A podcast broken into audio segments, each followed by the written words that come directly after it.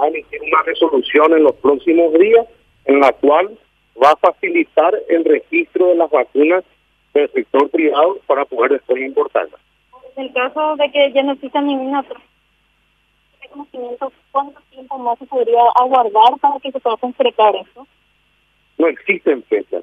Lo que hoy hoy hay es eh, marzo, estamos en marzo de 2021 estamos ahora ante la posibilidad de poder registrar las vacunas con mayor facilidad, de modo a no tener trabas para poder que Dinavisa, que es el órgano regulador, autorice el registro de los productos para poder después importarlos.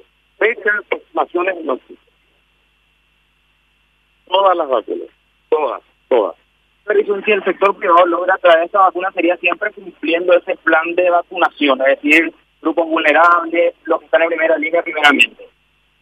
Eh, hay, hay una, una cierta de acuerdo con el ministerio para que a través del PAI, que es el programa ampliado de inmunización, en coordinación con el ministerio, se establezcan todo el protocolo de cómo traer la vacunación. La próxima reunión, Norman. No existe una próxima reunión. Está, vamos a esperar la resolución del ministerio en los próximos días y a partir de ahí nos pondremos a trabajar con los laboratorios fabricantes, entre todos, para poder eh, buscar agilizar estos mecanismos de modo a, poder registrar la vacuna y posteriormente importarla. ¿El número de dosis es muy prematuro hablar todavía? No, eso no, eso no se sabe.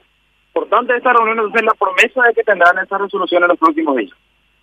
Muy buena pregunta. Esa, esa, eso es lo importante. Lo importante es que existe hoy una voluntad del gobierno a través del Ministerio de Salud Pública de poder en los próximos días entregar una resolución que pueda facilitar el registro de las vacunas en Dinavisa.